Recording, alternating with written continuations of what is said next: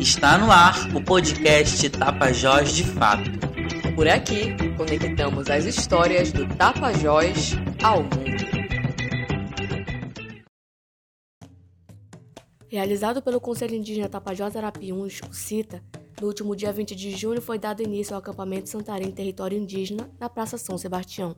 O acampamento que se encerra neste dia 25 faz parte da Jornada Nacional de Mobilização do Movimento Indígena e dá continuidade às lutas contra a tese do marco temporal, que seria julgada pelo Supremo Tribunal Federal, o STF, no dia 23 de junho, mas foi retirada de pauta, resultando no adiamento do acampamento Luta pela Vida 2022, que aconteceria em Brasília. A mobilização pretende construir um espaço de resistência, discussão e mobilização pelos direitos dos povos indígenas, onde a defesa dos territórios e a garantia de políticas públicas pela qualidade de vida, como educação, saúde e infraestrutura, também serão pauta de reivindicação. Na mesa de abertura, falas foram feitas em denúncias ao descaso que os povos da Amazônia vêm sofrendo e aos retrocessos implementados pelo atual governo. Além disso, faixas pedindo justiça por Dom Philips e Bruno Pereira foram estendidas no chão com velas ao redor para cobrar justiça. O Tapajós de Fato, que acompanha a programação do acampamento, conversou com a liderança indígena Auricélia Arapium, coordenadora do CITA, que manifestou sua opinião sobre a dimensão de um acampamento como esse e sobre o que ele representa para os povos indígenas e para a opinião pública.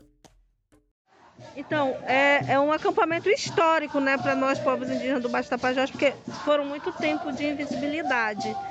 Então chegou um tempo, inclusive, que a sociedade achou que nós nem existíamos mais, né? Que nós tínhamos sido extintos. E nós não fomos. Nós estamos aqui para mostrar para a sociedade santarena que a nossa história não pode ser apagada, que os povos indígenas resistem e existem, né? Então, está nesse momento aqui ocupando, tanto é que o, o tema é Santarém Território Indígena, porque de fato já foi a maior cidade da Amazônia, né? Eu nem poderia dizer cidade, a maior aldeia da Amazônia pela quantidade de povos, né? E isso é comprovado, né? Por todos os estudos que já foram feitos aqui. Então a gente está aqui para retomar isso.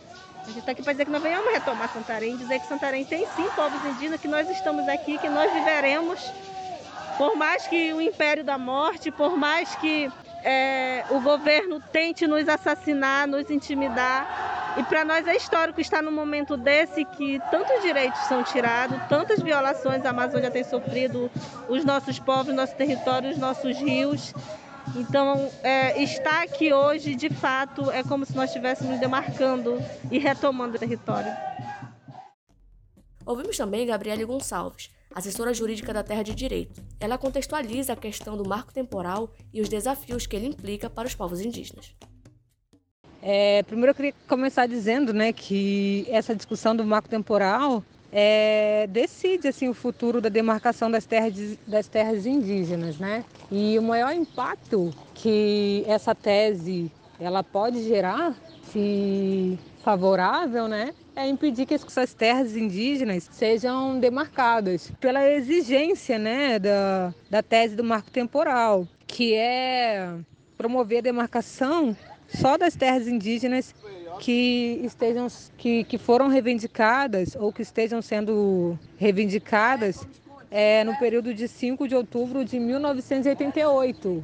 E essa tese, né, ela ignora todo o processo de genocídio é, e, e, e, resistência né, dos povos indígenas. O marco temporal, essa tese, ela vem para favorecer os interesses de ruralistas do agronegócio ligados à produção de soja, madeireira, garimpo, pecuaristas. E é isso, eu acho que eu consegui resumir, mas falei melhor do que eu tinha falado antes e talvez dê para juntar as duas falas para sair algo de melhor compreensão.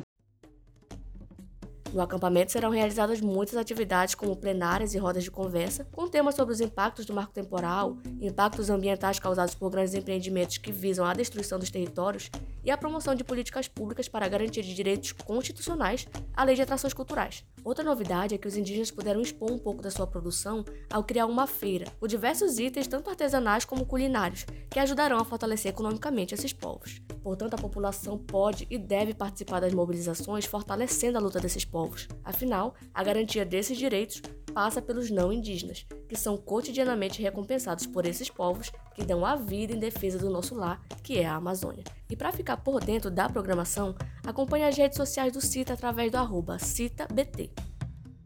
Este episódio é uma produção do Tapajós de Fato, veículo de comunicação independente da Amazônia.